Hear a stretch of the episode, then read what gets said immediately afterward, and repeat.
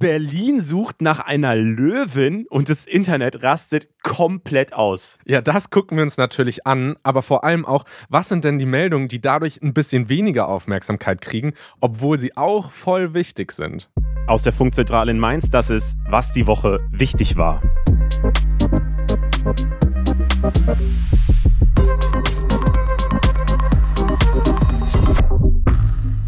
Hi, ich bin Leo Braun. Und ich bin David Schöne und ich bin heute für Berit am Mikrofon, die verdienterweise im Urlaub ist und wir beide jetzt für ein paar Wochen das Vergnügen haben. Zwei Wochen, um genau zu sein, weil in zwei Wochen bin ich dann im Urlaub. Aber äh, was passiert denn in dieser Folge? Also wir sprechen in dieser Folge über die Frage, ob es die Löwin wirklich gibt, aber eben auch über das Comeback der Sittenpolizei im Iran, über das Getreideabkommen zwischen der Ukraine und Russland, das für manche Länder so zur absoluten Krise werden kann. Wir machen ein Rammstein-Update und wir sprechen mit den Amtsärzten Ärzten, die fordern, dass es eine Siesta in Deutschland geben sollte. Und wir haben heute etwas ganz Besonderes dabei, denn wir stecken ziemlich viel Mühen in diesen Podcast und wollen ihn natürlich so gestalten, dass er euch gefällt und besser wird. Das Problem, wir kommen richtig schwierig an Feedback, denn wir haben keine Möglichkeiten über DMs, also Nachrichten, oder wir haben auch keine Kommentarspalten, wo wir mit euch in den Austausch kommen können. Deshalb haben wir eine kurze Umfrage erstellt, wo wir euch nach euren Interessen fragen, aus welchen Gründen ihr den Podcast hört und was wir denn überhaupt besser machen können. Und das Ganze funktioniert komplett anonym und zwar über einen Link, den wir euch in die Folgenbeschreibung packen packen. Bitte nehmt euch drei, vier Minuten, länger dauert es nicht und helft uns so, den Podcast ein Stückchen besser zu machen. Das Gute bei so Umfragen ist ja, man kann die machen parallel zum Podcast hören. Quasi, ihr könnt euch jetzt auch 60 Minuten Zeit nehmen dafür. Wunderbar. Wir starten mal in die Folge rein und gucken, was am meisten gegoogelt wurde. 100.000 Google-Suchanfragen oder mehr hatten diese Woche. Und das war dieses Mal richtig viel. Nämlich natürlich klar die vermeintliche Löwin in Berlin. Und die wurde sogar über eine Million Mal gegoogelt. Ähm, denn nach der wird seit Donnerstagmorgen gesucht. Zwei Menschen im Stadtteil Kleinmachnow haben das Tier zuerst gesichtet, ein Video gemacht und dann die Polizei alarmiert. Seitdem wird intensiv und zwar mit Hubschraubern und Wärmebildkameras gesucht, aber bisher ohne Erfolg. Einige Wildtierexpertinnen zweifeln zudem daran, dass es sich dabei tatsächlich um eine Löwin handelt. Bis jetzt, Freitagvormittag, wir haben kurz nach 10, wurde die Löwen auf jeden Fall immer noch nicht gefunden und Brandenburg geht die Suche weiter. Leo, du fährst ja heute nach Berlin. Wirst du die Löwen für uns einfangen? Ich glaube, ich werde es auf jeden Fall schaffen. Ich werde intensiv die Augen danach offen halten. Aber ich glaube ehrlicherweise wirklich selber gar nicht, dass das eine Löwin ist. Ähm, ich finde es so faszinierend. Also die Polizei scheint es ja richtig ernst zu nehmen und wir bewegen uns hier auf richtig dünnem Eis, weil es kann sein, dass wenn die, die, die, Folge veröffentlicht wird, dass es dann schon längst alles gefunden wurde und wir jetzt hier totalen Blödsinn sagen. Aber äh, uns hat, wir hatten da gestern was bei Instagram zugepostet und da hat uns jemand drunter gepostet, ich komme aus der Schweiz, irgendwie Lausanne oder irgendwie so und ähm, da gab es tatsächlich genau denselben Fall letztes Jahr im Frühling. Und äh, da wurde die Suche dann irgendwann beendet, weil äh, eben nichts gefunden wurde und dann alle meinten, das wäre nur ein streunender Hund. Da gab es eben auch so ein Foto, das sah wirklich aus wie eine Löwin, aber es war halt nur ein Hund. Ja, und äh, das wäre, glaube ich, richtig unangenehm, wenn wir jetzt hier so groß berichten und dann kommt irgendwie raus, ja, es ist einfach eine Katze. Und dazu kommt auch, niemand vermisst einen Löwen äh, in Brandenburg oder in Berlin. Und ja. ich denke mir so, wenn ich einen Löwen besitzen würde, mir würde schon auffallen, wenn er nicht mehr da wäre. Aber naja, schauen wir mal, was wird. Es ist ja wichtig, glaube ich, in Deutschland, dass es äh, im Sommerloch und so langsam breitet es sich ja aus. Alle haben Sommerferien, außer wir. Ähm, und äh, es gibt nicht mehr so viel zu berichten. Auch in der Politik passiert nicht mehr so viel. Dann kommt ja immer das Sommerloch hier. Das ist ja so eine deutsche Tradition, die sich wirklich über Jahre hält. Ich habe dazu mal vor, vor ein paar Jahren, als ich noch beim Radio gearbeitet habe, habe ich äh, so, ein, so einen Beitrag dazu gemacht über die besten Sommerlochtiere bis damals. Also es ist halt so der Problembär Bruno, der ist schon richtig alt. Das war vor 20 Jahren so ein Bär, der durch Bayern gelaufen ist. Dann gab es immer mal wieder so Schwäne, die sich in ein Tretboot verliebt haben. Vor ein paar Jahren gab es äh, ein Wildschwein, das Laptop geklaut hat, in Berlin auch und so. Es ist einfach ein absolutes Highlight jedes Jahr wieder. Ähm, und ich finde es toll, dass es diese Tradition weitergibt. Ja, und sowas bringt auch immer richtige Goldstücke aus dem Internet hervor. Denn mein Lieblingstake ist, auf Twitter hat die Polizei Brandenburg dann irgendwann getwittert, ja, wir glauben, es handelt sich um eine Raubkatze. Und dann hat so eine Person drunter kommentiert, ja, das müsst ihr schon genauer sagen. Ist das ein Gepard, ein Leopard, ein Tiger, ein Löwe? Und ich denke mir so, ich glaube schon, dass du eine Raubkatze erkennen würdest, wenn die so vor dir stehen würde, ganz egal, was es ist. Was ist deine Lieblingsraubkatze? Oh, ich glaube schon ein Panther. Oh. Ein Panther ist ein richtig cooles Tier. Aber machen wir mal weiter mit dem, was noch gegoogelt wurde. Es wurde nach dem Barbie-Film gesucht. Wir haben es letzte Woche schon gesagt. Ähm, der hat, glaube ich, den größten Hype erzeugt, den man so als Film erzeugen kann und hat da offenbar auch einiges an Marketingbudget reingesteckt. Ähm, auch jetzt in, in, diesem Double mit dem Nolan-Film Oppenheimer über den Erfinder der Atombombe. Und ja, vielleicht wurde der auch so oft gegoogelt, weil man eben bei Google, wenn man die, das eingegeben hat, dann kam so ein Glitzereffekt, äh, wenn man eben Barbie-Film Barbie gesucht hat. Vielleicht wollten das viele Leute sehen. Aber äh, nur bevor uns jetzt jemand vorwirft, dass wir auf dieses Marketing reinfallen, tatsächlich haben unsere Filmkritiker von Cinema Strikes Back den Film äh, gesehen und es ist der erste Film, dem sie dieses Jahr 10 von 10 Punkten gegeben hat. Also er scheint tatsächlich qualitativ auch gut genug zu sein. Ja, und ich habe ihn tatsächlich selber auch schon gesehen und finde ihn selber auch ziemlich lustig und äh, cool und so. Ich habe den wirklich sehr genossen. Ist auch ein sehr feministischer Film und auch ein sehr kapitalistischer Film ganz nebenbei, was vielleicht niemanden wundert. Ich weiß nicht, hast du den Hype mitgekriegt, David? Ja klar, ich glaube, man kam auch so marketingtechnisch gar nicht an diesem Hype vorbei.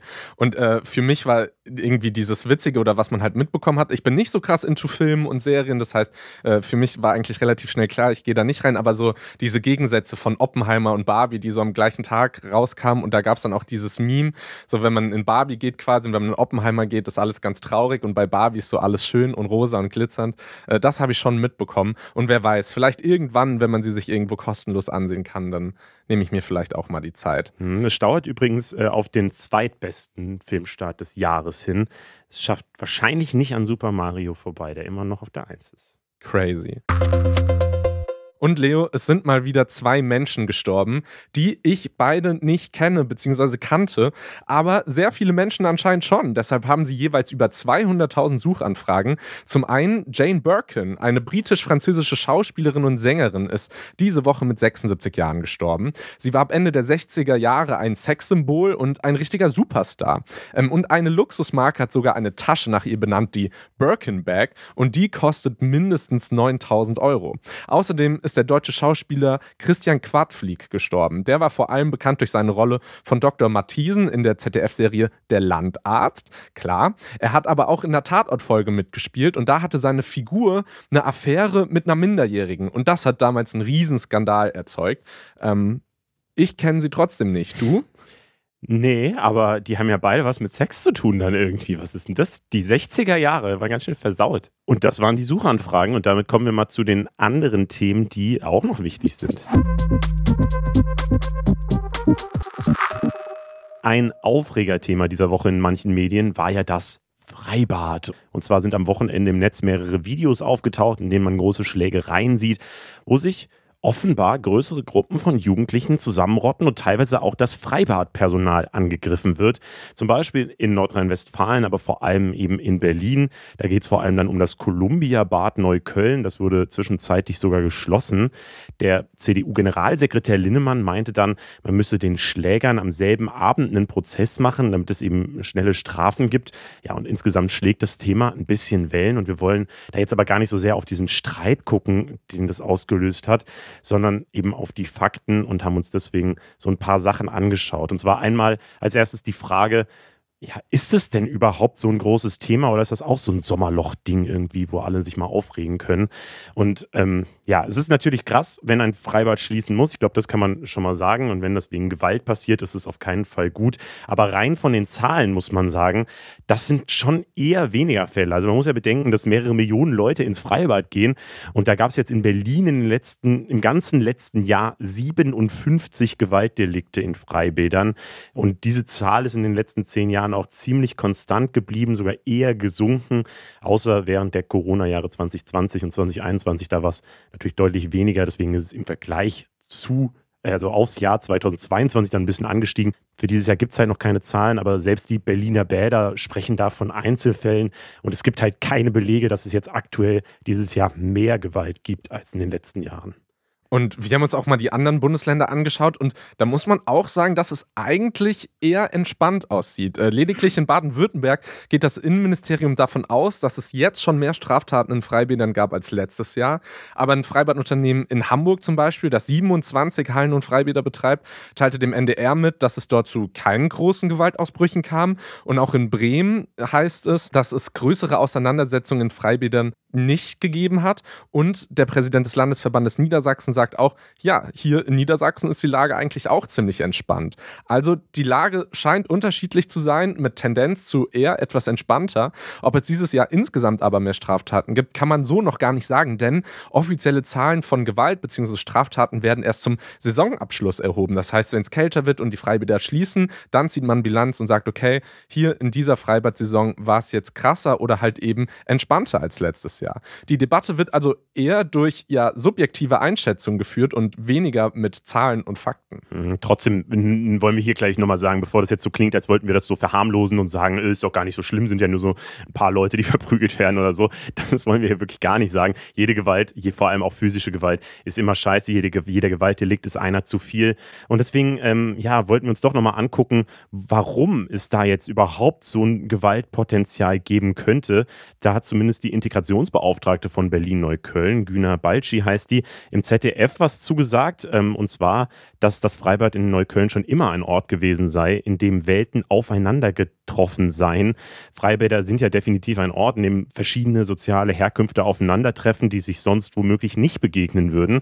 Und wenn man das vielleicht aus einer wissenschaftlichen Perspektive mal betrachtet, hat der Konfliktforscher Andreas Zick von der Uni Bielefeld, dem Redaktionsnetzwerk Deutschland, dazu was Interessantes gesagt. Und zwar meint er, dass die meiste Gewalt zwischen Gruppen entstehen würden. Also Auslöser kann dann ein persönlicher Konflikt sein, aber wenn dann Leute einschreiten, die sich den Auslöserpersonen zugehörig fühlen, dann kann es eben schnell eskalieren. Und das ist wahrscheinlich das, was wir da gerade sehen. Und jetzt stellt sich natürlich auch die Frage, was kann man denn überhaupt gegen diese Gewalt tun? Berlin hat relativ schnell reagiert. Äh, beim Betreten des Freibades muss nun ein Ausweis vorgezeigt werden. Außerdem gibt es mehr Sicherheitspersonal. Der CDU-Generalsekretär Carsten Linnemann hat wie gesagt gefordert, dass Personen, die Menschen mittags im Freibad angreifen, noch abends vor dem Richter sitzen und verurteilt werden sollten. Und das auch am Wochenende. Darauf haben viele PolitikerInnen, vor allem von der SPD, den Grünen oder der Linken reagiert und haben das als Populismus qualifiziert. Und auch aus rechtlicher Sicht scheint es auch eher schwer umzusetzen zu sein.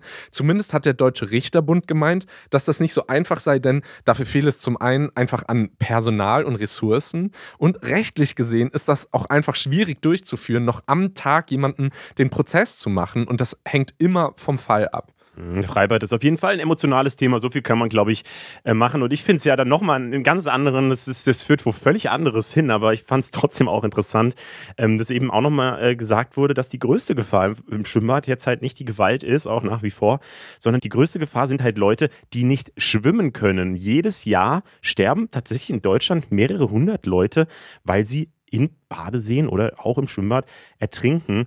Und äh, ja, ein Schwimmunterricht wäre vielleicht auch mal eine gute Lösung, über die man diskutieren könnte. Ähm, ja, dass das eben nicht mehr unbedingt vorkommt. Aber das, wie gesagt, führt ein bisschen woanders hin.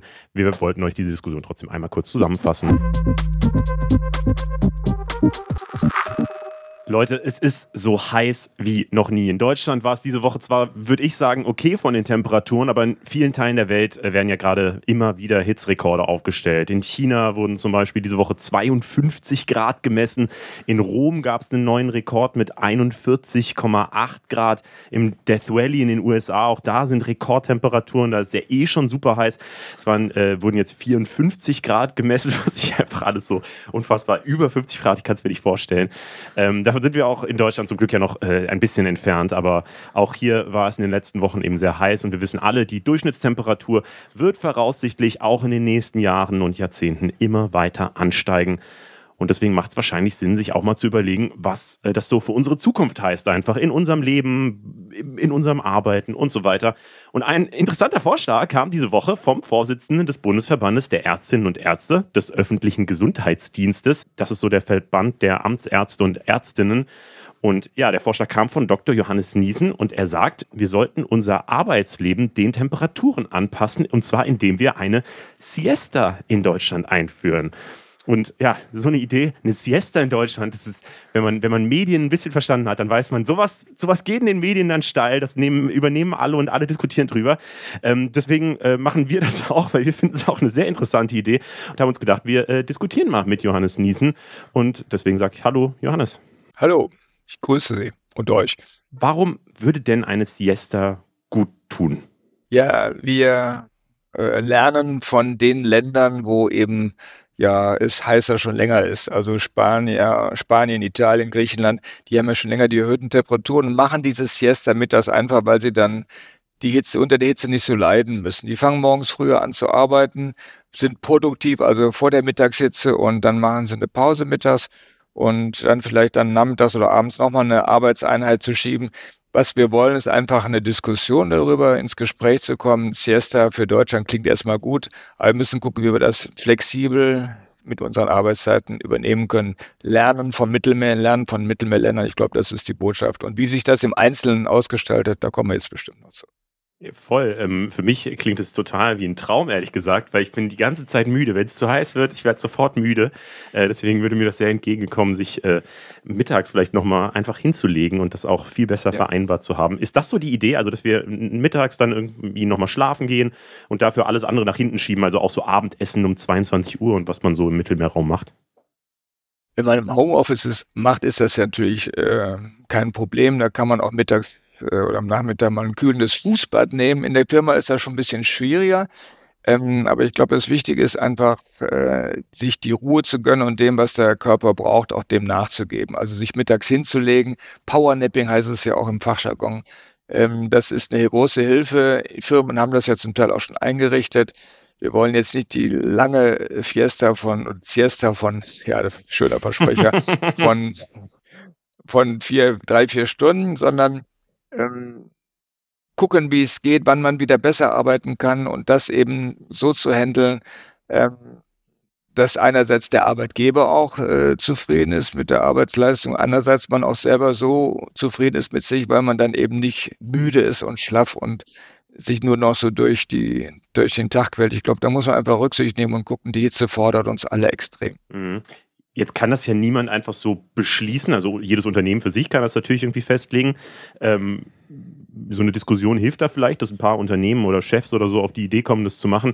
Ähm, wir haben uns aber direkt natürlich auch gefragt, wie ist es denn mit den staatlichen Institutionen, also zum Beispiel in der Schule oder der Uni oder so. Meinen Sie, dass es da realistisch ist, dass sowas mal eingeführt wird demnächst? Also die, der Lehrerverband hat sich ja schon gemeldet, hat gesagt, das wäre nicht nötig, weil ab 27 Grad würden die äh, kleineren oder jüngeren Schüler schon nach Hause geschickt werden. Nur die Oberstufenschüler dürfen dann auch äh, höhere äh, Temperaturen äh, ja, miterleben in der Schule. Man muss in der Schule ja jetzt als ein Beispiel früher anfangen zu denken, dass äh, beim Bauen, dass man entsprechend also auch dämmt und auch versucht, dann, wenn das Haus dann besser gedämmt ist, auch nachts zu kühlen, also die warme Luft rauszubekommen. Da kann man, muss man nicht überall Klimaanlagen einschalten und da kann man auch Lüftungsanlagen dann eben äh, dorthin bringen. Also äh, es gibt so viele kleine Maßnahmen bis hin dazu, dass der Einzelne dann eben auch mehr trinken muss. Also jeder von uns sollte in der Stunde ein Glas Wasser trinken. Das ist ganz wichtig. Legere Kleidung, glaube ich, ist nicht das Problem. Die ist ganz wichtig, weil da kann der Körper auch atmen und äh, die Hitze abgeben. Und generell den Körper mit Wasser kühlen ist ja schon bei der Kaltdusche so. Ich mache das zum Beispiel, wenn ich nachts nicht schlafen kann. Das ist ja bei der Hitze auch so, dass ich dann noch letzte Nacht zweimal kalt duschen muss, damit es einigermaßen erträglich ist. Also so hilft man dem Körper auch durch die Hitze zu kommen. Ich, ich finde den Vorschlag gut, dass einfach neue Schulgebäude gebaut werden. ich glaube, sowas dauert bis 2200, bis wir dann da mal anfangen, dass die gut gedämmt sind. Aber ähm, wie ist es denn? Es gibt ja auch ganz viele Berufe und so weiter, die das überhaupt nicht einführen können, oder? Ähm, so, so eine Siesta ähm, und wie Sie sagen, so der Lehrerverband sagt schon, ist nicht nötig und so. Was ist denn mit diesen Berufen? Was gibt es denn sonst noch so für Tricks vielleicht? Also ein Dachdecker, der dann bei über 30 Grad und wir haben ja inzwischen zwölf Tage im Jahr, wo wir über 30 Grad haben. Früher war es die Hälfte, es werden immer mehr. So ein Dachdecker, der dann in der Hitze des Tages, in der Mittagshitze, da versucht noch äh, Dachpfannen richtig zu legen, der ist ja einfach gefährdet, nicht zuletzt vom Gerüst zu fahren. So als ein Beispiel. Der muss man gezielt flexibler vorgehen. Wenn man klimatisiert arbeiten darf, äh, ungefähr die Hälfte der Arbeitnehmer in Deutschland, bei denen ist das so, ähm, dann ist es so, dass äh, man nicht ganz so extrem der Hitze ausgesetzt ist und die anderen, die eben mit den heißen Temperaturen auch indoormäßig kämpfen müssen, ähm, die müssen sich eben mit diesen kleinen äh, Tipps, die ich da eben schon mal gesagt habe, über, Wasser ja. im wahrsten Sinne des Wortes halten in der Hitze. Das ist nicht leicht. Aber äh, wenn man nicht darauf aufpasst, droht ein Hitzekollaps und dann kommt man ins Krankenhaus. Das will ja keiner. Ähm, sondern wir möchten hitzeadaptiert arbeiten, dann, wenn es zu heiß ist, aufhören können zu arbeiten, also flexibel gestalten, die Umgebung, das Setting so gestalten, dass ähm, ja, ist, man auch leistungsfähig bleibt. Und ich glaube, das ist im Sinne aller, dass man mit den höheren Temperaturen auch lernt, umzugehen. Jetzt wurden ja Spanien und Italien schon als Beispiele oder vielleicht auch als Vorbilder schon genannt. Und wenn ich daran denke, dann denke ich aber auch daran, dass wir hier ja unsere komplette Kultur anpassen müssten. Denn in den Ländern ist man es auch zum Beispiel gewohnt, irgendwie erst um 20 Uhr oder um 21 Uhr zu Abend zu essen. Und wenn ich hier in Deutschland eins gelernt habe, dann um 22 Uhr ist Nachtruhe zum Beispiel. Also man darf dann draußen sich nicht mehr aufhalten in Restaurants, sondern alle Restaurants bitten einen, nach drinnen zu gehen. Und irgendwie irgendwie ist das für meinen Kopf noch nicht so ganz miteinander vereinbar. Also was ich sagen will, es gibt schon noch sehr viele Hürden, das durchzusetzen, oder? Ja, das ist so. Es ist eine äh, Kulturfrage, eine Kulturwandelfrage. Das sehe ich genauso, was David sagt. Also das ähm, ist ein Reizwort. Ich habe ja wahnsinnig viele Reaktionen darauf bekommen. Und es ist genau wie am Anfang gesagt, durch den Blätterwald gerauscht, durch den Medienwald, äh, Ärzte vor Siesta. Das hat natürlich Charme. Man muss nur gucken, wie kriegen wir das hin. Wir, fangen ja jetzt erst an zu diskutieren. Und äh, dass wir morgen nicht überall Siesta mittags machen können, ist klar. Siesta heißt ja nicht nur, dass man mal vielleicht ein Powernapping macht, sondern das heißt ja auch, dass man nicht mehr volle Leistungen versucht zu bringen und sich dann verkämpft, sondern ganz konkret, dass man sich an die Hitze adaptiert. Und das ist ein längerer Prozess, ein Kulturwandelprozess, dass man auch dann länger abends wenn es dann äh, die Hitze auch hält äh, am Abend, dann auch länger draußen sitzen kann, dass man vielleicht dann nicht um 22 Uhr, sondern vielleicht um 24 Uhr dann äh, auch Schluss äh, der Abendveranstaltung hat und macht. Am Wochenende ist das ja sowieso leichter möglich. Aber ich glaube, in diese Richtung geht das. Ja, das mhm. ist ein Kulturwandel, der da auch ansteht, aufgrund des Klimawandels. Kannst du vielleicht nochmal zum Abschluss erklären, warum sowas einfach, also ich meine, ihr seid nun mal Amtsärzte, warum sowas aus medizinischer Sicht sinnvoll ist, beziehungsweise andersrum gefragt, warum ist denn Hitze so gefährlich für die Gesundheit? Es ist gefährlich äh, einfach deswegen, weil man dann möglicherweise schwer krank werden kann und äh, unter Hitze dann leidet und äh, so stark leidet, dass man auch dauerhafte Schäden bekommt, wenn man also äh, dann immer wieder ins, ins kollabiert. Also es gibt ja Menschen, die auch äh, Medikamente, Blutdruckmedikamente nehmen. Wenn die dann eine Erbesserungstablette nehmen, dann ist es so, dass die dann nachher, äh, ja, obwohl sie Wasser brauchen, entwässern. Also das ist dann Blödsinn und von daher ist es einfach gefährlich, äh, dass man äh, sich zu sehr der Hitze aussetzt. Wir müssen aktiv mit dem Problem umgehen. Wir haben jetzt die Diskussion angestoßen. Und ich glaube, aus medizinischer Sicht gibt es eine klare Position. Jetzt geht es in Richtung Kulturwandel. Und äh, einerseits, andererseits aber auch in Baumaßnahmen, wie das braucht immer ganz, hm. ganz lange, aber irgendwann geht es immer los, anfangen zu denken, dass ja. äh, wir besser dämmen müssen, damit wir es auch dann drin besser aushalten, dort arbeiten oder überhaupt leben können. Ja, schlafen können. Schlafen ist ja existenziell wichtig. Wenn wir schlecht schlafen, können wir auch nicht richtig arbeiten. Und von daher, wenn es Temperaturen nachts über 20 Grad gibt, dann fällt es einfach schwer, dass der Körper zur Ruhe kommt. Sage ich auch selber, der bis heute Nacht um halb drei da nicht zur Ruhe kommen konnte, weil es eben doch einen sehr mitnimmt. Und man damit umgehen zu lernen, ich glaube, das ist unsere Aufgabe für die Zukunft. Ja, und ich glaube, die meisten kennen das, dass man sich auch einfach nicht gut fühlt oder auch nicht leistungsfähig ist und so. Vielleicht doch nochmal eine, eine noch letztere Frage. Brauchen wir alle eine Klimaanlage in der Zukunft? Ich hatte es ja eben bei dem Schulgebäude schon gesagt, dass auch Lüftungsanlagen, wenn man dann nachts die kalte Luft reinlässt, also rein und raus lüftet, das hilft. Klimaanlagen sind natürlich beim Klimawandel äh, energetisch aufwendig und ähm, äh, ich habe auch immer ein schlechtes Gewissen, wenn ich im Hotel mit Klimaanlage bin. Also es ist so ambivalent. Ich glaube, man muss da versuchen, einen Kompromiss zu finden, dass einerseits eben genug gedämmt wird draußen, dass man da, wo es zu heiß ist, dann Klima einschaltet, nicht dauerhaft eine Klimaanlage nutzt. Aber da, wo es eben auch medizinisch gebraucht ist, im Krankenhaus zum Beispiel, in Arztpraxen, da muss man dann auch Prioritäten setzen. Und ich glaube, jetzt ansprechen und zu gucken, wie wir es für die Zukunft gelöst bekommen, das ist jetzt der richtige und nächste Schritt. Und dann die kleinen Schritte, die jeder selbst tun kann, mit den Tipps, wie man durch die Hitze kommt. Vielen Dank, Johannes. Gerne. Rammstein war diese Woche mal wieder Thema. Deswegen wollen wir hier auch nochmal das Ganze kurz zusammenfassen, worum es da ging. Und ja, so wie jedes Mal, wenn wir hier über diese Vorwürfe gegen Rammstein und oder Till Lindemann berichtet haben, vorab eine kleine Warnung. In Deutschland gilt ja die Unschuldsvermutung und solange kein Gericht darüber entschieden hat, sprechen wir hier von Verdachtsberichterstattung. Und ja, wir thematisieren das hier, weil es in verschiedenen Medien, wie zum Beispiel der Tagesschau, ein größeres Thema war. Und deswegen, ja, kommen vielleicht aber gleich ein paar kompliziertere Formulierungen mit ganz viel Konjunktiv drin. Ja, also, denn es gab Neuigkeiten. Zwei weitere Frauen haben dem MDR und der Süddeutschen Zeitung über mutmaßliche sexuelle Übergriffe berichtet. Nur, diesmal geht es nicht um den Frontsänger von Rammstein, Till Lindemann, sondern um den Keyboarder Christian Flake-Lorenz. In einem der mutmaßlichen Fälle soll die Frau minderjährig gewesen sein. Flake bestreitet die Vorwürfe und die Frauen haben bisher auch noch keine Anzeige erstattet. Gerade ist die Band für ein paar Konzerte in Berlin und dagegen gibt es super viele Proteste. Schon im Vorfeld wurden bei den Konzerten die Row Zero und Aftershow-Partys verboten.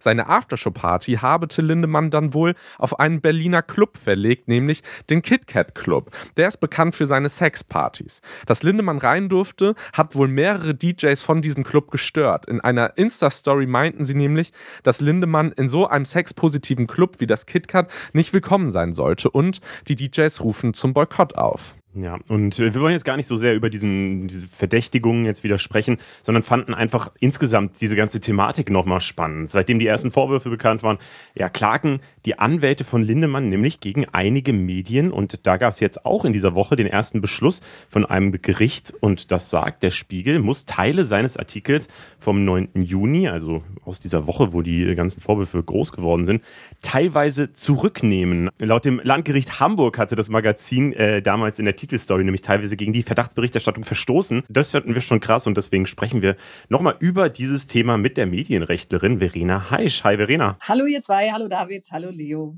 Kannst du uns einmal die Sorgen nehmen? Jetzt haben wir die Vorwürfe hier äh, gedroppt wieder. Dürfen wir das überhaupt? Ist das okay, über diese Rammstein-Affäre zu sprechen und zu berichten? Ihr könnt so viel über diese Affäre und die Vorwürfe berichten und sprechen, wie ihr wollt, weil äh, das, äh, dieser Beschluss der ist nur gegen den Spiegel ergangen. Also es gilt so ein Beschluss immer nur zwischen den beiden Parteien, also hier dem Herrn Lindemann und der spiegelverantwortlichen Gesellschaft. Ihr könnt darüber sagen, so viel ihr wollt, aber das Landgericht würde euch natürlich dazu raten, euch an die Grundsätze zulässiger Verdachtsberichterstattung zu halten. Ja, kannst du vielleicht einmal, also es ist ja vor allem, man muss halt fair berichten. So, wenn gar nichts dran ist an den Vorwürfen, äh, dann, dann muss es trotzdem eine gute Berichterstattung sein. So, also man muss es, äh, man darf das nicht als Fakten darstellen, man muss im Konjunktiv bleiben, man muss die Gegenseite zeigen. Das ist das, was ich noch so aus meinem, aus meiner journalistischen Ausbildung mitgenommen hat. Was hat denn der Spiegel da jetzt falsch gemacht? Weil ich würde mal schätzen, der hat ja auch eine gute journalistische Ausbildung bei seinen Leuten. Ja, also grob zusammengefasst hat der Spiegel gar nicht so viel falsch gemacht. Ähm, man, wir sind ja sehr pingelig, äh, wir Medienrechtler. Und wir gucken uns den Text immer ganz, ganz genau an. Und so hat es auch das Landgericht gemacht. Das hat sich äh, verschiedene Passagen, die angegriffen worden sind von Lindemanns Anwälten, angeguckt. Und bei manchen hat es gesagt, nee, das ist zulässig, weil eben die Verdachtsberichterstattung korrekt ist. Und das bedeutet, man braucht das Wichtigste, einen Mindestbestand an Belegtatsachen, dass dieser Verdacht auch zutrifft. Weil Verdachtsberichterstattung ist ja so eine Sache, wo man sagt, das könnte so gewesen sein, also einen Verdacht erhebt und nicht sagt, das war definitiv so. Und wenn man so einen Verdacht erweckt, dann muss man diesen Mindestbestand an Beweistatsachen als Medium belegen können. Also wie so ein Mosaik. Mhm. Man braucht eben all diese kleinen Mosaiksteinchen, die dafür sprechen, dass der Verdacht wirklich zutrifft. Was heißt denn jetzt so ein Urteil? Ist das ein Erfolg für Lindemann? So stellen es ja zumindest die Anwälte dar. Ja, klar ist das erstmal ein Erfolg, aber es ist nur ein Teilerfolg. Also manche Passagen, die die Anwälte verbieten lassen wollten, wurden nicht verboten.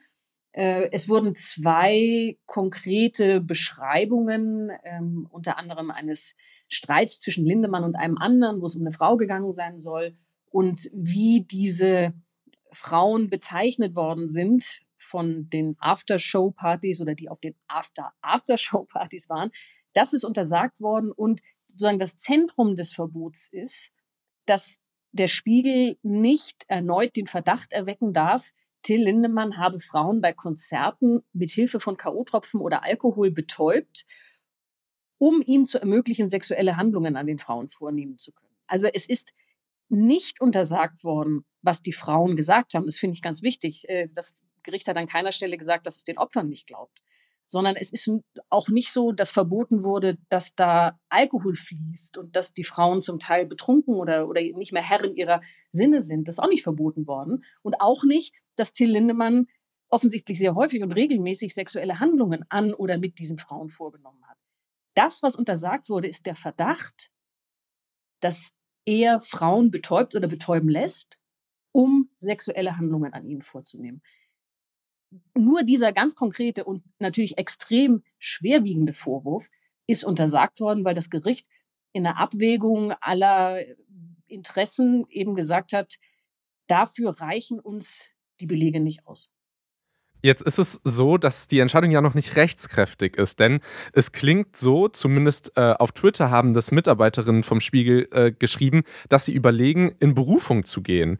Und da frage ich mich jetzt, wird das jetzt so ein Rechtsstreit, der irgendwie über Monate geht, wegen so einzelnen Kleinigkeiten? Also wofür könnte man quasi oder was bringt es dem Spiegel jetzt in Berufung zu gehen? Also der Spiegel müsste Widerspruch einlegen. Das wäre sozusagen juristisch korrekt. Äh, da es ein Beschluss ist, legt man Widerspruch ein. Und äh, ich finde, der Spiegel sollte unbedingt Widerspruch einlegen. Auch die Anwälte von Lindemann haben ja bereits äh, angekündigt, dass sie gegen, das, gegen den Beschluss vorgehen wollen. Äh, denn es ist so, dass das Gericht aus meiner Sicht viel zu pingelig war mit dem Spiegel. Die haben also Belege, die der Spiegel vorgelegt hat, eidesstattliche Versicherungen der Frauen vor allem, ähm, als nicht ausreichend angesehen, wo ich mich frage, was soll denn der Spiegel sonst noch belegen? Also die haben ja eidesstattliche Versicherungen vorgelegt über das, was passiert ist. Und das Gericht hat zum Teil gesagt, ja, aber damit ist es ja nicht bewiesen, dass es wirklich so war. Und ich finde, da waren sie bei den Voraussetzungen der Verdachtsberichterstattung zu pingelig. Ähm, deswegen würde ich, wenn ich jetzt den Spiegel vertreten würde, auf jeden Fall sagen, lasst uns in Widerspruch Jetzt ist das Ganze aber ja eine größere Diskussion, finde ich, ähm, über die Frage, ab wann berichten Medien denn überhaupt über Vorwürfe? Weil ich glaube, jetzt gerade aus den Vorwürfen von dieser Woche gehen ganz viele Medien ganz unterschiedlich damit um. Die Tagesschau und Süddeutsche Zeitung haben, Zeitung haben das eben recherchiert, die machen diese Story natürlich. Ich kriege das schon hier vom ZDF mit, dass die das, glaube ich, gar nicht thematisiert haben, ähm, weil sie glaube ich, da auch so ein, so, so ein anderes Verständnis von haben, ab wann man das berichtet. Und auch schon äh, in, den, in dieser ersten Verdachtsberichterstattungswelle ähm, war ja, also gab es ja auch ganz viele Leute, auch uns haben ganz viele Leute geschrieben, die sagen, hä, wieso berichtet ihr da über Sachen, die gar nicht bewiesen sind und die noch kein Gericht festgestellt hat? Das ist ja immer so eine Abwägungssache. Wie ist denn da deine Meinung? Also wenn die Medien nur noch über Sachen berichten, wo ein Gericht schon festgestellt hat, dass da irgendwas falsch gelaufen ist, dann können wir die Medien ja zumachen. Die Medien haben eine Funktion, nämlich Missstände aufzudecken. Und es geht nicht, äh, dass äh, Medien ganz brav immer nur berichten, wenn es ein Gericht schon gesagt hat, sondern ihr seid dafür da, diese Missstände zu recherchieren und aufzudecken.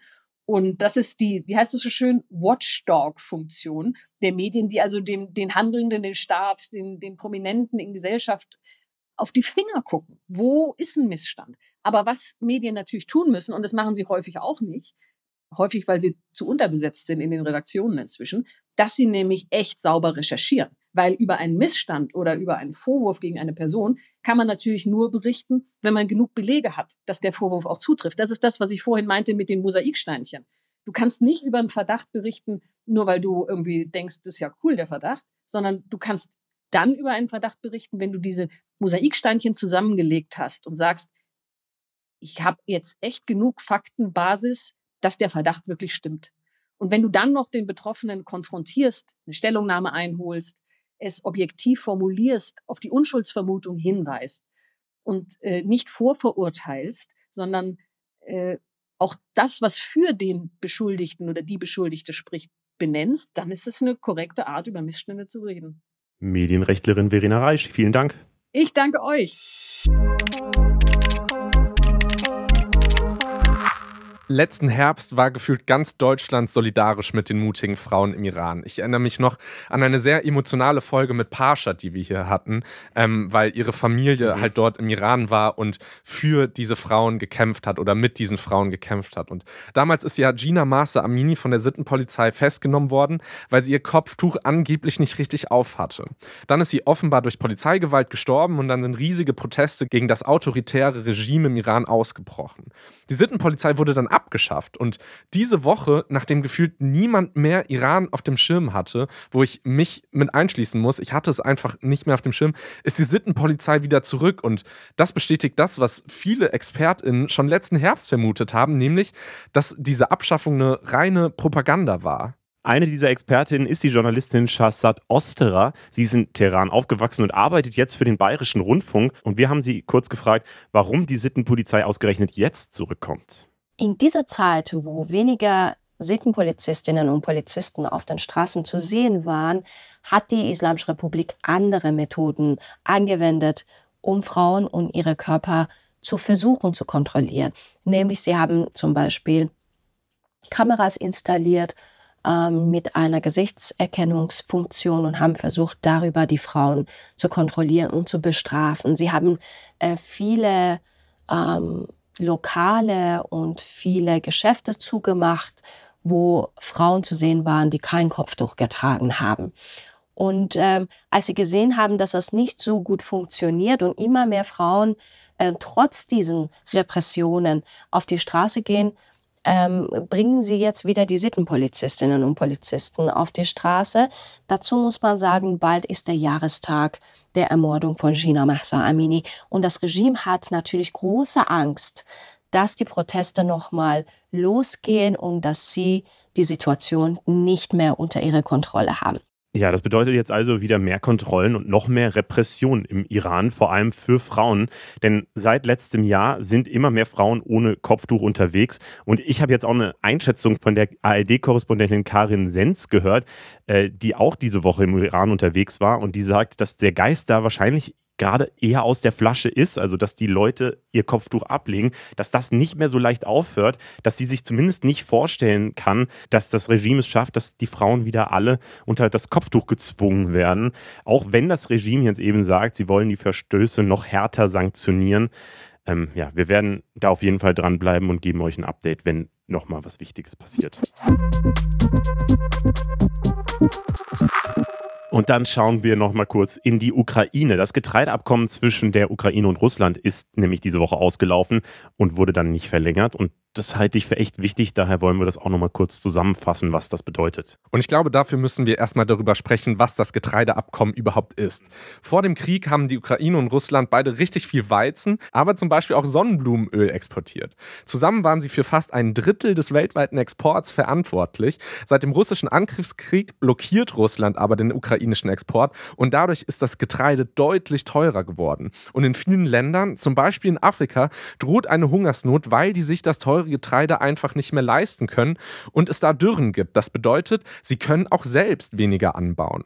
Im Juli 2022 haben dann die Vereinten Nationen und die Türkei zusammen entschlossen und gesagt, wir regeln die Lieferungen aus den drei ukrainischen Schwarzmeerhäfen. Dadurch ist ein Abkommen zwischen der Ukraine und Russland entstanden. Die Ukraine darf exportieren, aber andersrum werden die russischen Getreideexporte nicht erschwert. Diese Deals, also dieses Abkommen, galt zuerst für 120 Tage und bisher wurde es dreimal verlängert. Ja, und das wurde eben jetzt weiterhin nicht mehr verlängert. Und das ist ein großes Problem, weil jetzt eben nicht mehr so viel Getreide exportiert werden kann. Russland hat nämlich am Montag gesagt, es ist Schluss. Der russische Regierungssprecher Dmitri Peskov kündigte da an, dass das Abkommen erst wieder verlängert werden soll, wenn die russischen Bedingungen erfüllt seien. Also zum Beispiel die Forderung, dass die staatliche Landwirtschaftsbank von den Sanktionen des Westens befreit wird. Dass es dazu kommen wird, ist allerdings unwahrscheinlich. Wenn es aber kein weiteres Getreideabkommen gibt, würde das die die Ukraine hart treffen, weil sie eben sehr viel Geld verliert. Und außerdem führt es dazu, dass Getreide eben auch Sonnenblumenöl und so weiter auch in Deutschland wieder teurer werden kann. Seitdem wird Odessa seit ein paar Tagen mit Bomben angegriffen, ausgerechnet da, wo sich ein großes Getreideterminal der Ukraine befindet. Neben dem Fakt, dass diese Bomben ukrainisches Land zerstören, schädigt es natürlich dann ja eben jetzt noch mehr die Getreideindustrie bzw. den Getreideexport der Ukraine. Also es ist, glaube ich, wichtig, dass wir da immer wieder drauf gucken. Leo, was für ein Sternzeichen bist du und was für Eigenschaften bringst du dadurch mit? Ich habe wirklich keine Ahnung von Eigenschaften. Ich bin Schütze. Im Dezember bin ich geboren. Und ich glaube, das heißt, dass man sehr cool ist. Ja, das glaube ich auch sowieso. Also, ähm, aber ich bin zum Beispiel Skorpion und wäre ich einen Tag später geboren, dann wäre ich auch Schütze. Und ah. je nachdem, wie man sich so Horoskope durchliest, wäre ich dann vermutlich ein ganz anderer Mensch geworden. Deshalb bin ich da so ein bisschen skeptisch. Aber Esoterik ist schon ein krasses Business heutzutage, kann aber auch ganz schön gefährlich sein. Das hat der YouTuber Marvin Wildhage diese Woche gezeigt. Er hat Influencerinnen reingelegt, indem er ihnen Fake-Esoterik-Produkte angedreht hat, die dann auf deren Seiten beworben wurden. Heutzutage ist Werbung für alle möglichen Produkte Produkte ja nichts Neues. Hier hat das Ganze jedoch auch einen anderen Beigeschmack, denn Steine wurden in der Werbung damit beworben, dass sie zur Heilung von Krankheiten beitragen würden. So sagt eine Influencerin zum Beispiel, dieser Stein stärkt eure Seele, wenn ihr Depressionen habt. Und manche tun sogar so, als könnten sie Krebs heilen. Doch es geht auch ein bisschen harmloser. Sternzeichen, Aszendenten, Tarotkarten und so weiter. Esoterik ist super vielseitig und erlebt einen regelrechten Boom. Was es damit auf sich hat, das wollen wir jetzt herausfinden und dafür sprechen wir mit Dr. Eike Eike Wenzel vom Institut für Trend- und Zukunftsforschung. Hi Eike, schön, dass du da bist. Hallo, grüße euch. Moin. Warum erleben wir denn gerade so einen Boom von esoterischen Produkten? Wir erleben das deshalb, weil wir über das Internet ungeschützt Inhalte äh, uns vergegenwärtigen können. Und viele Leute, das war ja die große Revolution, wie wir es vor 20 Jahren genannt haben, dass Rezipienten zu Sendern werden und dass einfach viele Leute da sind und die auch natürlich die Idee haben, wenn ich schon eine gewisse Reichweite habe, also wenn mir Leute zuhören, indem ich Duschgel verkaufe, weswegen hören die mir nicht äh, dann vielleicht auch zu, wenn ich äh, Esoterik verkaufe? Und heißt also, das Internet hat das schon sehr beschleunigt und erreicht offensichtlich, äh, wir wussten das gar nicht, wir haben so vor zehn Jahren intensiv zu Esoterik mal geforscht, äh, erreicht auch immer mehr und immer jüngere Leute. Und das Interessante ist, dass es das ja schon immer gegeben hat. Diesen Wunsch, sich mit übersinnlichem Sachen zu erklären, die einem Schwierigkeiten machen und mit denen man nicht zurechtkommt. Insofern ist also Digitalisierung, Internet und das Thema, das in auch gerade schweren Zeiten, konfliktbeladenen Zeiten sowas wie Esoterik helfen kann, helfen soll und äh, ja, das macht, glaube ich, im Moment diesen Boom aus. Ich glaube, gerade bei TikTok, oder? Weil äh, da ist es ja perfekt eigentlich. Man guckt sich ein Video an, am Anfang sagt jemand, ey, wenn du Schütze bist, dann äh, so, dann gucke ich natürlich weiter und will hören, was mich jetzt persönlich betrifft. Ich glaube, so diese Spannung äh, passt zu dieser Plattform ganz perfekt und dieses Persönliche. Absolut. Dieses Thema und die Struktur, wie Esoterik an die Menschen kam, in dem Moment, das ist jetzt lange her, vor 30 Jahren, als, als äh, das Privatfernsehen stärker wurde, dass auch da, wo was Neues passiert, wo äh, sozusagen neue Ausspielkanäle, neue Reichweiten, neues Publikum kommt, dass auch damals es so einen ersten Dreh gab in die Richtung, dass man plötzlich merkte, ach, auf diesen ganzen tausend vielen Privatsendern gibt's plötzlich, tauchen plötzlich Kartenlegerinnen auf oder andere Leute, die mir auch erklären können, äh, was ich tun soll oder wie ich, wie ich mit meinem Leben zurechtkomme. Und das, das, also wir haben im Grunde dieses Thema des Esoterik, gerade in schweren Zeiten viele Menschen beschäftigt und viele Menschen zu zahlenden Kunden macht. Dieses Thema haben wir nicht erst seit dem Internet und es taucht scheinbar immer wieder auf. Ja, und du hast es gerade gesagt, Digitalisierung spielt da eine große Rolle, aber tatsächlich ähm, findet es gerade überall mehr statt. Im Jahr 2021 erschienen nämlich 818 neue Ratgeber aus diesem Bereich und im Jahr 2022 wurden 5,4 Prozent mehr spirituelle Ratgeber im Vergleich zum Vorjahr verkauft. Das bedeutet, es wird auf allen Ebenen größer. Für mein Problem wird es aber auch problematisch, sobald es um Gesundheit geht. Und der YouTuber Marvin Wildhage hat ja gezeigt, dass es durchaus fahrlässig mit Gesundheit von Menschen umgegangen wird, um halt eben Geld zu machen. Wenn Steine angeblich wirklich Krebs heilen sollen oder bei Depressionen helfen, dann habe ich die Angst, dass erkrankte und vielleicht verzweifelte Leute ihr Geld für etwas ausgeben, was wissenschaftlich und medizinisch gesehen nichts bringt. Eike, birgt die Esoterik da besondere Gefahr und zieht die Seite der Medaille dann eventuell sogar eine ganze Branche in den Dreck? Äh, Esoterik birgt eine besondere Gefahr. Die besondere Gefahr besteht darin, dass man heute Esoterik besser verbreiten kann und dass viele Menschen auch, was Medienpädagogik äh, angeht, äh, unterbeleuchtet sind. Ne?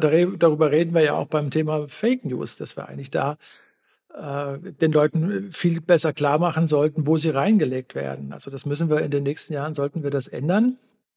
Und wenn es um Gesundheit geht, wird es besonders krass ich will aber noch mal ein Motiv nennen dafür, dass Leute immer häufiger, so wie du es gerade referiert hast, immer häufiger zum Thema Esoterik wieder äh, äh kommen. Über 50 Prozent aller Menschen, die in Arztpraxen in Deutschland aufschlagen, haben Probleme, die Ärzte nicht lösen können. Und sei es, dass es eingebildete Krankheiten sind, sei es, dass es Sachen sind, die wirklich, oder sei es, dass der Arzt schlecht ist. Aber das müssen wir uns auch klar machen. Also, dass dieses Bedürfnis nach Sinn und nach Erklärung in schweren Situationen, wenn ich krank bin, aber auch das Bedürfnis nach Sinn, wenn Sachen passieren, die ich nicht so richtig verstehe, wenn in meiner Umgebung äh, jemand verstirbt oder wenn was, was, was passiert gerade in der Politik, was passiert mit dem Klima. Also es sind ganz viele Bestände, faktische Themen, die wir im Hintergrund haben, wo wir sagen, oh, da ist es aber nicht so leicht, einfach einen Knopf dran zu machen und das zu erklären. Und in Zeiten, wo so etwas passiert, kann man immer davon ausgehen, und das ist wirklich nicht nur ein Phänomen des Internetzeitalters, das passiert, also für uns als Trendforscher, ich mache das jetzt seit 20 Jahren, beobachten wir diese Phänomene, es passiert in regelmäßigen Abständen. Sagen wir, alle fünf bis zehn Jahre haben wir eine größere Esoterik. Jedes zweite Ratgeberbuch was ihr kaufen könnt, was, was publiziert wird. Jedes zweite oder dritte Ratgeberbuch hat mittelbar oder unmittelbar was mit Lebenshilfe zu tun. Und insofern ist jedes zweite oder dritte Ratgeberbuch hat stark schon den Hang in Richtung dieser magischen Welterklärung zu gehen.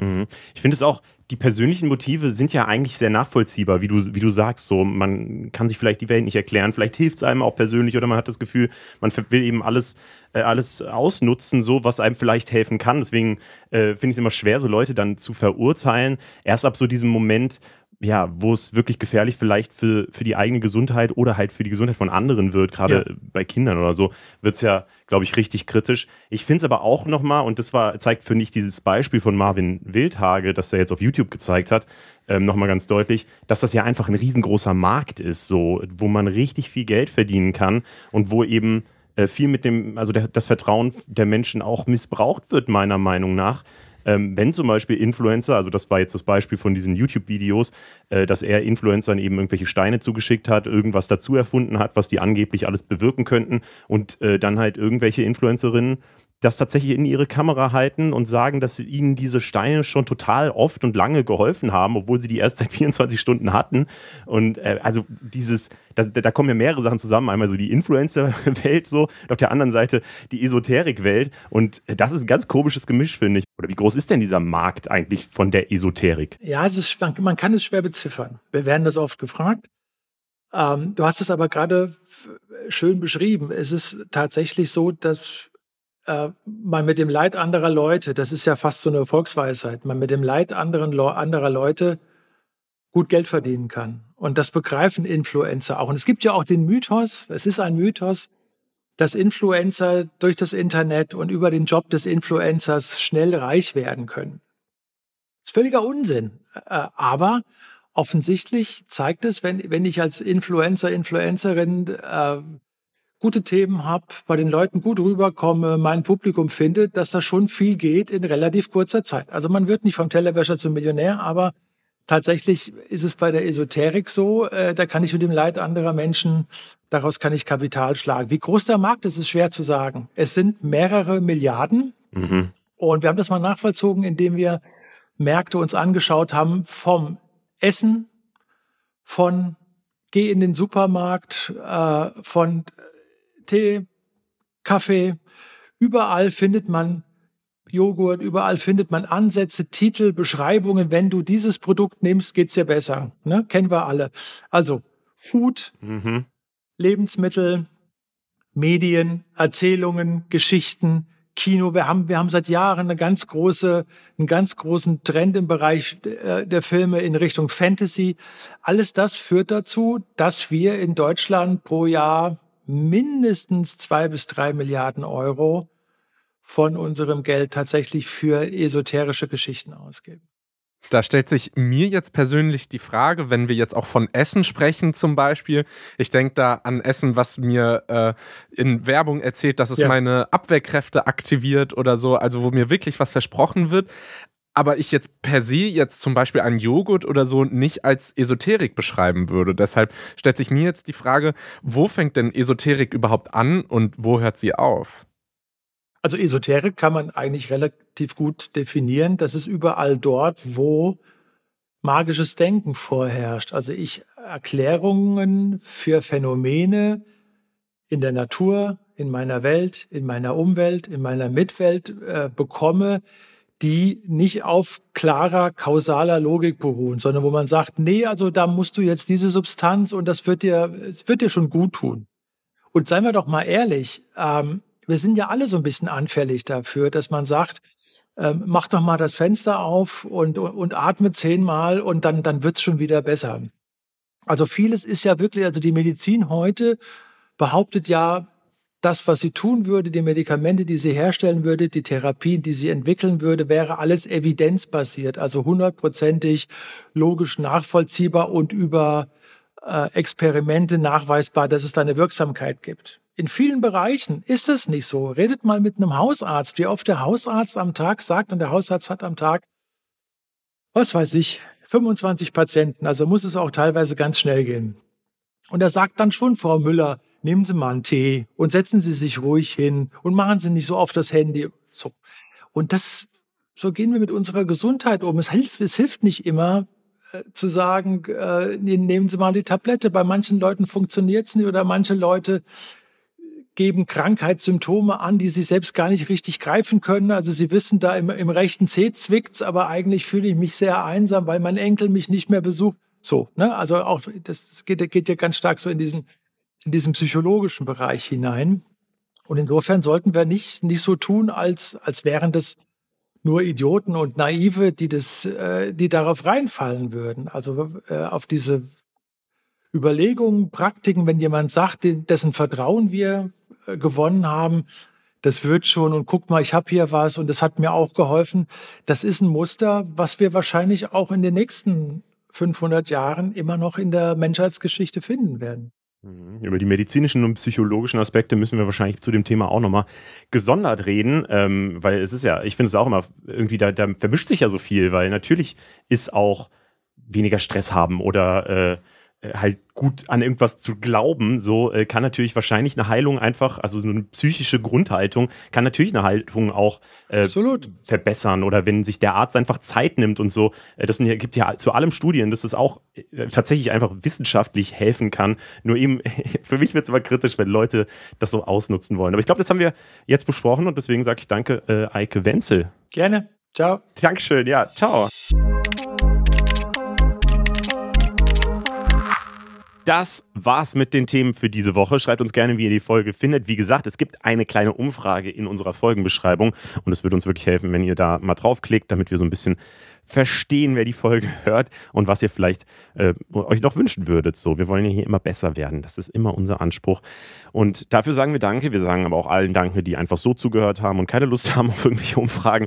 Mein Name ist Leo. Ich bin David. Wir sind Funk. Funk ist ein Angebot von ARD und ZDF. Bist du eigentlich nächste Woche wieder da? Ich bin nächste Woche wieder da. Toll. und äh, vorher hören wir noch ein Infotier. Und zwar ist das diese Woche der Kolibri.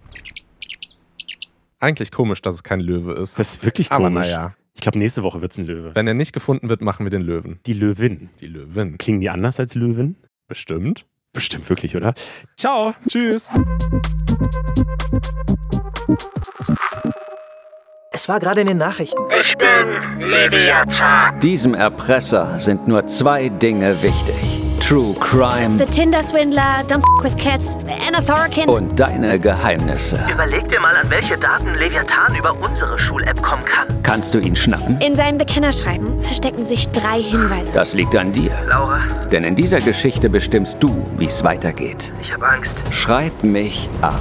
Die neue Staffel. Überall, wo es Podcasts gibt.